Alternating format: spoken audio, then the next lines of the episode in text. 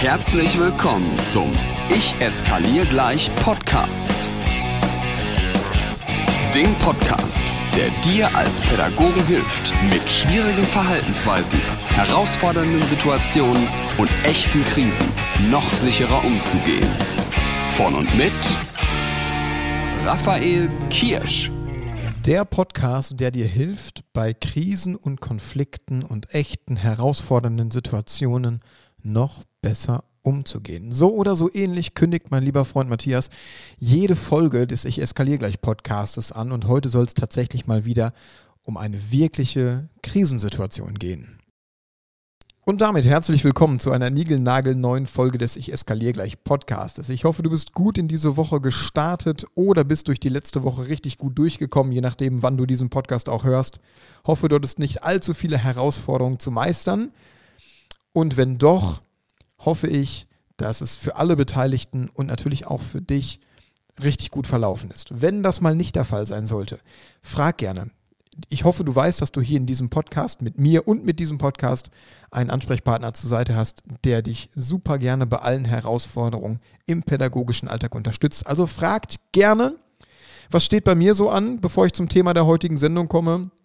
Ich plane jetzt gerade schon ganz tolle neue Seminarkonzepte für 2024, 2025. Richtig starke Events werden wieder dabei sein. Und die Ausbildung Krisen- und Konfliktpädagogik wird ja auch nochmal ausgebaut. Da kommt ja irgendwann auch nochmal, ich teaser schon mal, die Ausbildung zum Krisen- und Konflikttrainer, zur Krisen- und Konflikttrainerin für all die Menschen, die irgendwann sagen, ich möchte auch mal Seminare geben. So, aber das nur mal ganz kurz am Rande. Worum soll es heute also wirklich gehen, wenn ich sage, lass uns nochmal wirklich auf Krisen gucken? Ich möchte mit dir mal ein heikles Thema anschneiden, nämlich das Thema Suizidalität. Also eine Lebensmüdigkeit, die Androhung, sich selbst etwas anzutun, mit des Inkaufnehmens eines Todes, des eigenen Todes. Was tue ich also, wenn sich ein Kind ein Jugendlicher während deiner pädagogischen Arbeit suizidal äußert. Wenn ein Kind sagt, so und wenn ich jetzt nach Hause komme, dann bringe ich mich um. Oder wenn Jugendliche so ganz nebenbei und beiläufig bei dir so Sätze platzieren wie, naja, und wenn ich morgen nicht mehr da wäre, das würde ja auch keinem auffallen. Also was tust du? Was tust du ganz konkret in diesen Momenten? Ich merke ja immer wieder, dass es gerade bei solchen herausfordernden Situationen so gar kein Standardhandwerk gibt und keine Idee, wie, wie, wie kann ich denn eigentlich gut und wirkungsvoll handeln, ohne irgendwas schlimmer zu machen, ohne dass ich jetzt in die Bredouille komme, einschätzen zu müssen, ist das ernst, ist das nicht ernst. All die Fragen werden wir heute klären. Aber eins vorweg, ich hege mit dieser Folge keinen Anspruch auf Vollständigkeit und das tue ich ganz bewusst. Erstens, weil jede Situation und jedes Kind und jeder Jugendliche anders ist. Da muss man schon zwei, dreimal so eine Situation erlebt haben, bevor man vielleicht die Idee für sich entwickeln sollte das gut einschätzen zu können. Und zweitens, weil wir uns heute gemeinsam ganz bewusst dafür entscheiden dürfen, für solche Situationen keine Experten zu sein. Und das sage ich jetzt nochmal. Lasst uns bitte ganz bewusst heute mit dieser Folge dafür entscheiden, dass wir für solche Situationen nicht ausgebildet sind und keine Experten sind. Und auf Basis dieses Wissens möchte ich dir trotzdem zwei, drei Ideen mitgeben, was du tun kannst, wenn der Moment dann doch mal da ist. Zuallererst möchte ich mit dir einmal schauen, wann passiert denn so etwas überhaupt und wie sehen solche Situationen aus? Denn wir müssen zwischen naja, zwei, vielleicht drei verschiedenen Situationstypen unterscheiden. Situationstyp Nummer eins ist der Moment, wo es wirklich zu 1000 Prozent jetzt in diesem Moment akuten Handlungsbedarf gibt, weil es sonst richtig, richtig böse ausgeht. Und ich meine den Moment, wenn ein Jugendlicher losrennt, ein Kind sich auf die Fensterbank stellt, wenn irgendwo eine Waffe dabei ist, keine Ahnung was. Also wenn jetzt gerade hier in diesem Moment die Bude aber richtig brennt. Die zweite Situation ist, wenn es Ankündigungen gibt. So, wenn ich nach Hause gehe, dann. Oder wenn ich nicht mehr da wäre. Das würde auch keinem mehr auffallen. Vielleicht sollte ich das mal ausprobieren oder solche Sachen. Oder ich habe heute eine Verabredung mit dem Zug. Naja, das, das klingt alles so hochdramatisch und ich erzähle das so lapidar, aber das sind alles Sachen aus meinem Alltag. Das habe ich alles schon tausendmal, nee, vielleicht nicht tausendmal, aber wirklich häufig gehört. Und die dritte Situation ist, dass es ja manchmal Kinder und Jugendliche gibt, die das immer, immer, immer wieder bei dir platzieren und immer wieder damit um die Ecke kommen, ähm, bei denen das schon manchmal so einen Schrecken verloren hat, weil man genau weiß, ach, jetzt kommt er wieder damit oder sie. Ja?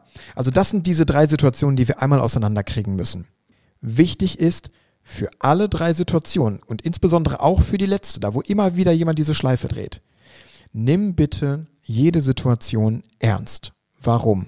Eben weil wir keine Experten sind. Und darauf haben wir uns ja gerade geeinigt. Wenn du diese Podcast-Folge jetzt weiterhörst, ohne dass du damit einverstanden bist, dann mach sie bitte aus, weil sonst wird dir diese Folge nichts bringen. Wir sind keine Expertinnen und Experten. Und dafür muss man Psychologie studiert haben, dafür muss man Psychotherapeutin, Psychotherapeut sein, damit man wirklich so etwas gut abschätzen kann, damit man, du musst viele, viele Jahre in der Arbeit mit solchen Kindern, mit solchen Jugendlichen gewesen sein, um auch nur den Hauch einer Idee zu haben, ob das ernst zu nehmen ist oder ob das so eine Nebelbombe ist. Von daher, lasst uns doch bitte als Menschen, die nicht täglich damit konfrontiert werden, und auch, ich hoffe, niemals konfrontiert werden, bitte davon ausgehen, dass wir es nicht einschätzen können und jede Situation einfach ernst nehmen, so wie sie ist. Auch die, wo jemand jeden Tag ankommt. Denn am Ende des Tages haben auch Kinder und Jugendliche, die immer wieder diese Schleife drehen, einen verdammt guten Grund, das zu tun. Und zumindest in meiner Erkenntnis, in meinem Erleben ist es auch da immer ein Schrei nach Hilfe. Vielleicht ist der Weg irgendwie unorthodox und der hinterlässt bei vielen eher so ein genervtes Gefühl und ach nicht schon wieder der oder die. Aber ernst nehmen und nicht einschätzen können, gehen ganz, ganz dicht Hand in Hand. Und wir können es nicht einschätzen, also müssen wir es ernst nehmen. Situation 1. Was kannst du tun? Nehmen wir mal an, du hast einen Jugendlichen, der dir sagt, so, und ich renne jetzt hier nach oben. Du hast das Gefühl, ich muss das ernst nehmen der sagt, ich renne jetzt hier nach oben, ich steige aufs Dach und ich springe da runter. Und wenn mir jemand hinterherkommt, dann springe ich noch schneller. So, was tust du? Zuallererst, egal wie aufgeregt die Situation in dem Moment ist, kümmere dich ein oder zwei Sekunden bitte einmal um dich. Atme einmal durch, auch wenn das wahrscheinlich jetzt ein gut gemeinter Ratschlag ist, der in der Situation dann wahrscheinlich gar nicht funktioniert. Ist ja meistens so. Aber versuch bitte einmal ganz kurz zu atmen, einmal deine Gedanken zu sortieren. Dann Schritt zwei biete ein Gespräch an. Sag immer, okay, pass auf, ich nehme das ernst. Wenn du die Chance hast, im 1 zu 1 Kontakt zu sprechen, mach das bitte. Ansonsten versuche zu separieren und sagen, lass uns bitte kurz sprechen. Was du dann tun solltest, ist bitte das Gespräch dem Jugendlichen, dem Kind überlassen. Stell nur Fragen. Stell keine Vermutung auf, setz keine Hypothesen oder Thesen in den Raum, die irgendwie nochmal irgendwas auslösen können, sondern was brauchst du jetzt gerade, ist, glaube ich, die konkreteste Frage, die du in so einem Moment stellen kannst. Was brauchst du jetzt gerade? Was kann ich für dich tun? Ich erlebe immer wieder Pädagoginnen und Pädagogen, die dann versuchen, in das Gespräch einzusteigen, den Grund für diesen Moment zu finden. Was ist der Auslöser? Was ist passiert? Ähm, wie geht's dir jetzt gerade? Und so weiter und so weiter. Das ist alles nett gemeint, aber überhaupt nicht hilfreich. Wenn du es dir einfacher machen möchtest, frag, was brauchst du jetzt in diesem Moment? Und nicht selten wird eine Antwort kommen, mit der du tatsächlich arbeiten kannst. Was ich auch schon gemacht habe, wenn ich das Gefühl hatte, den Jugendlichen kriege ich nicht in den 1 zu 1 Kontakt, habe ich alle anderen weggeschickt. Und das mit einer ganz, ganz klaren, ganz, ganz klaren Ansage. Also nicht mit hier, ich würde mir wünschen, sondern jetzt alle raus. Jetzt alle raus auf den Schulhof, wir beide bleiben hier. Denn gerade für diese Jugendlichen, die oder Kinder, die in so einer Akutsituation sind, kann es hilfreich sein, wenn sie sich jetzt nicht mehr bewegen müssen, wenn sie jetzt nicht mehr das Zepter des Handelns bekommen. Und dann stellst du die Frage, was brauchst du jetzt? Was kann ich jetzt genau für dich in diesem Moment tun? Und wenn es dann richtig gut läuft, dann war diese Androhung von ich tue mir jetzt was an, ich renn jetzt hoch, eigentlich der richtig große Schrei nach Hilfe und es entsteht danach ein Gespräch und ein Kind, ein Jugendlicher kann wirklich sagen, was gerade fehlt oder was man jetzt tun kann. Und dann können wir ja gemeinsam versuchen, das irgendwie hinzukriegen. Was ich dir an dieser Stelle aber auch empfehlen möchte, ist, so ehrlich und so transparent mit dieser Situation umzugehen, wie es notwendig ist. Was meine ich damit? Zum einen würde ich dem Kind und dem Jugendlichen reinen Wein einschenken und sagen, dass du kein Experte für diese Situation bist und dass wir auf jeden Fall, egal wie das heute weitergeht, dass wir auf jeden Fall heute noch mit anderen Menschen ins Gespräch kommen werden. Zum anderen oder gleichzeitig würde ich damit aber auch deutlich machen, dass es auf diese Situation gleich eine Entscheidung von dir geben wird. Nämlich die Entscheidung, mit welchen Menschen diese Situation gleich weitergeht oder im besten Fall beendet wird. Und das Dritte, was ich kommunizieren würde, und das ist auch eine Empfehlung, sage, dass der Jugendliche und das Kind mit der Art und Weise, wie er oder sie sich jetzt verhält, maßgeblich dazu beiträgt, wie diese Entscheidung aussehen wird. Wenn sich ein Kind, ein Jugendlicher in dem Moment dann zumindest phasenweise kurz von dieser suizidalen Idee distanzieren kann und sagen kann, okay, ich bin erstmal gesprächsbereit oder du das abspüren kannst, äh, soweit das irgendwie geht, dass es jetzt gerade erstmal eine Gesprächssituation geben kann, dann könnte deine Entscheidung aussehen, dass es jetzt in diesem Moment erstmal mit Schulleitung und Eltern weitergeht. Und dann gibt es Telefonate.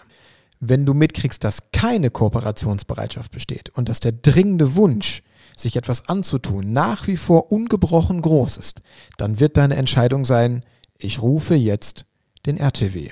Selbstverständlich kannst du auch die Polizei anrufen. Also entweder wählst du 112 oder 110. Die beiden werden sich in ihrer Leitstelle dann auf jeden Fall gegenseitig verständigen. Davon kannst du ausgehen. Warum jetzt ein RTW, also ein Rettungswagen oder die Polizei? Na, ganz einfach. Weil das eine akute Bedrohungslage für Leib und Leben ist, die akute Maßnahmen bedürfen, die du nicht mehr installieren kannst und einleiten kannst. Wenn jemand akut suizidal ist, braucht dieser Mensch akute Hilfe in einer Klinik mit Psychologen, mit Therapeuten und Rettungswagen können über den sogenannten PsychKG, das ist ein, ein Paragraph im Gesetz, erstmal eine vorläufige Einweisung vornehmen mit Hilfe der Polizei und dem Ordnungsamt. Und Polizei und Ordnungsamt sind in letzter Instanz natürlich auch immer berechtigt, zur Not gegen den Willen dieser Person diese Maßnahmen durchzuziehen. All das kannst du nicht. Puh, und jetzt einmal durchatmen, weil die Folge wahrscheinlich ein bisschen was mit einigen Menschen von euch macht da draußen. Lass uns das von vorne bis hinten jetzt noch einmal durchgehen, einmal strukturieren, weil das war bestimmt jetzt eine ganze Menge. Zuallererst, wir sind im Szenario akute Bedrohung. Jemand sagt gerade, ich gehe mich jetzt umbringen. Dann ist die Reihenfolge wie folgt. Kümmer dich als allererstes um dich. Atme einmal durch, auch wenn du das Gefühl hast oder gerade wenn du das Gefühl hast, eigentlich gar keine Zeit dafür zu haben, denn du brauchst jetzt einen klaren Kopf. Dann. Zweitens. Schaffe eine Gesprächssituation. Möglichst eins zu eins. Entweder kriegst du den Jugendlichen das Kind raus oder du schickst alle anderen weg. Drittens. Im Gespräch nicht sagen, sondern fragen. Und die beste Frage, die du stellen kannst, ist, was brauchst du jetzt von mir? Im besten Fall ergibt sich ein Gesprächsfluss. Im schlechtesten Fall passiert gar nichts und du guckst in leere Augen. Dann würde ich zu dem Punkt 4 kommen, Transparenz. Sag ganz deutlich, du bist kein Experte für die Situation. Sag zweitens und gleichzeitig damit aber auch, dass es gleich von dir eine Entscheidung geben wird, dass wir andere Personen in diese Situation mit involvieren. Und was du dazu auch noch sagst, ist, dass das Verhalten dieses Kindes und des Jugendlichen, Schrägstrich die Kooperationsbereitschaft, maßgeblich für diese Entscheidung wichtig ist, mit welchen Menschen dieses Gespräch weitergeht. Fünftens, hast du Kooperationsbereitschaft und das, den kurzen Moment von Distanzierung der Suizidalität, dann wird das Gespräch mit Schulleitung und Eltern weitergehen. Wenn es übrigens in diesem Gespräch dann richtig, richtig rappelt, es gewaltvoll wird oder die Androhung der Suizidalität wieder größer wird, kannst du dann in dem Moment natürlich auch jederzeit den Rettungswagen und die Polizei rufen, beziehungsweise solltest du auch. Hast du von vornherein keine Kooperationsbereitschaft, wird deine Entscheidung sein, ich rufe jetzt den RTW und die Polizei, die verständigen sich gegenseitig, du musst also nicht beide Nummern wählen. Äh, Rettungswagen kann das Ordnungsamt mit verständigen statt der Polizei. In beiden Fällen können dann Maßnahmen ergriffen werden, die dem Jugendlichen, der Jugendlichen oder dem Kind in dem Moment dann helfen werden. Und du kriegst schon mit, in dieser Transparenz, die du diesen Kindern und den Jugendlichen in diesem Moment gegenüber haben kannst oder haben solltest, steckt im Prinzip auch die Lösung, wie du in Situation 2 und 3 verfahren kannst. Also in den Momenten, wo das jemand so latent so reinschmeißt, so mit, ach, es wäre eigentlich, wär eigentlich nicht schlimm, wenn ich nicht mehr da wäre, oder ich habe eine Verabredung mit dem Zug oder heute Abend grill ich bei mir in meiner Wohnung. Das sind alles so Sachen, wo man gerne mal hellhörig werden darf. Oder bei der Situation, wo jemand das immer und immer wieder aufs Tableau bringt und immer wieder so auch fast so nervend damit wird. Ne? Die Lösung ist immer ernst nehmen und dann immer Transparenz. Immer sagen, ich bin kein Experte, keine Expertin für diese Situation, aber es wird jetzt gerade, wo wir beide hier darüber reden, eine Entscheidung geben. Und die werde ich treffen mit deiner Hilfe oder ohne deine Hilfe das Gute in Anführungszeichen, wenn man von gut in so einem Moment sprechen kann, ist ja, dass du jetzt gerade bei Situation 2 und 3 vielleicht nicht so in der richtig akuten Bedrohungslage bist, sondern etwas Zeit hast zu handeln.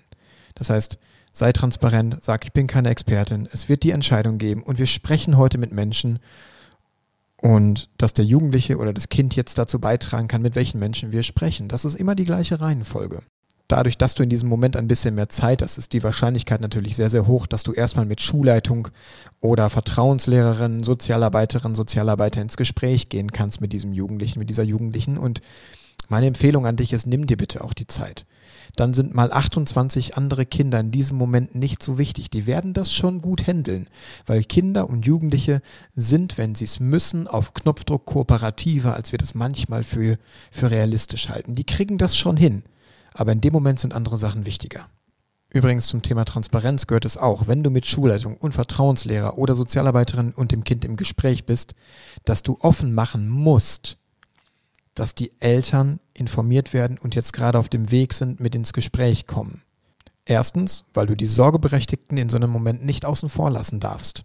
Und zweitens, weil du manchmal anhand der Reaktion der Kinder oder der Jugendlichen mitkriegst, woher vielleicht auch der Wind weht. Manchmal weht er nämlich von zu Hause aus. So, und jetzt, jetzt atme ich auch einmal durch, weil das eine der wenigen Podcast-Folgen ist, in der ich diese Stopp-Taste beim Aufnehmen wirklich oft gedrückt habe, um meine eigenen Gedanken zu sammeln. Ey, normalerweise sind meine Podcast-Folgen so, so ein, zwei, man sagt ja One-Take, sagt man noch Two-Takes, ist auch egal. Also mit wenig Unterbrechung, mit wenig Geschnippel oder sowas. Aber heute habe ich mir wirklich viele Gedanken gemacht und habe ja auch von Anfang an gesagt, ich hege mit dieser Folge überhaupt nicht den Anspruch auf Vollständigkeit. Und ich weiß, dass man in so einem Moment dann manchmal wirklich trotzdem wieder Ochs vom Berge steht. Und das ist auch okay. Und es, es wird Momente geben, an denen alles das nicht hilft und wo die besten Strategien nicht geholfen haben. Den einzigen Rat, den ich dir wirklich gerne mitgeben möchte, ist, dass diese Transparenz in diesem Moment, diese, diese dreischrittige Transparenz von ich bin kein Experte, es wird eine Entscheidung geben, dass wir mit Menschen sprechen und dass du mit deinem Verhalten mitentscheiden kannst, wie dieses Gespräch ausgeht und mit wem, extrem hilfreich ist und dass man das fast immer anwenden kann. Und ich möchte dir von Herzen raten, jede Situation, eben weil du kein Experte bist, immer ernst zu nehmen. Denn das Schlimmste, was dir irgendwann mal passieren kann, ist, dass du dir im Nachhinein denkst, hätte ich es mal ernst genommen. Hätte ich es mal ernst genommen. Ja, man sagt so schön, Hunde, die bellen, beißen nicht. Und im Prinzip jeder, der dir das noch sagen kann, dass er sich irgendwie umbringen will, hat seinen Gedanken ja noch gar nicht zu Ende gedacht und ist noch gar nicht so in der Handlung drin. Und ja, da ist vielleicht auch was dran. Und wenn, wenn mich jetzt jemand fragt, Raphael, ist das wirklich so, dann würde ich sagen, ja, vielleicht zu 90 Prozent. Zumindest das ist meine Erfahrung. Es gibt Menschen, die haben im, im Kinder- und Jugendpsychiatrischen Bereich gearbeitet, die haben vielleicht andere Erfahrungen gemacht. Ich kenne keinen, aber die Menschen in meinem Umfeld teilen, teilen die Aussage mit, wer sich erstmal noch äußern kann, der ist noch nicht so weit. Die, die sich dann wirklich irgendwann mal ernsthaft was antun, von denen kriegst du das in dem Moment gar nicht mit. Und trotzdem, es gibt immer wieder Ausnahmen. Und ich habe auch schon Ausnahmen erlebt, da hat jemand genervt bis zum geht nicht mehr mit, ja, ja, ich bringe mich um und ihr werdet alle noch lachen, ja, ja, ja, ja. Und alle waren genervt und keiner hat es mir ernst genommen und alle haben Witze im Lehrerzimmer drüber gemacht und am nächsten Tag war der Jugendliche nicht mehr da. Gibt's alles. Also, so schwer das Thema ist. Auch hier wünsche ich dir wie immer gutes Umsetzen, ein bisschen Rationalität. Wenn du dazu Fragen hast, frag bitte jederzeit. Wenn du konkret noch intensiver mit Fallbeispielen und einem richtig intensiven Training wissen willst, wie gehe ich mit sowas um, wie kann ich auch für mich nochmal auf meiner naja, auf meiner eigenen emotionalen Ebene damit stabiler werde mit solchen Situationen, dann kann ich dir von Herzen, wirklich von ganzem Herzen die Ausbildung zur Krisen- und Konfliktpädagogin, zum Krisen- und Konfliktpädagogen empfehlen, weil du da auf so etwas vorbereitet wirst. Du weißt danach mehr als alle anderen. Schau dir das bitte mal in Ruhe an Und wenn du sagst, ich möchte nur souveräner für all die anderen Herausforderungen im pädagogischen Alltag werden, auch dann ist diese Ausbildung, die zertifiziert ist, rechtlich geschützt, glaube ich, der absolute Oberwahnsinn, weil sie dich einfach fit macht in all dem, was mal schwierig werden kann. So, wie immer an, am Ende dieser Folge wünsche ich dir zum ersten Mal nicht nur gutes Umsetzen, sondern vielleicht jetzt auch keine schweren Gedanken, sondern ein rationales Sortieren, soweit das möglich ist. Ähm, und lass dich nicht ärgern, schon gar nicht von mir. Hau rein. Noch mehr Impulse und alle Informationen zu Seminaren und Workshops findest du auf Instagram und auf raphaelkirsch.com.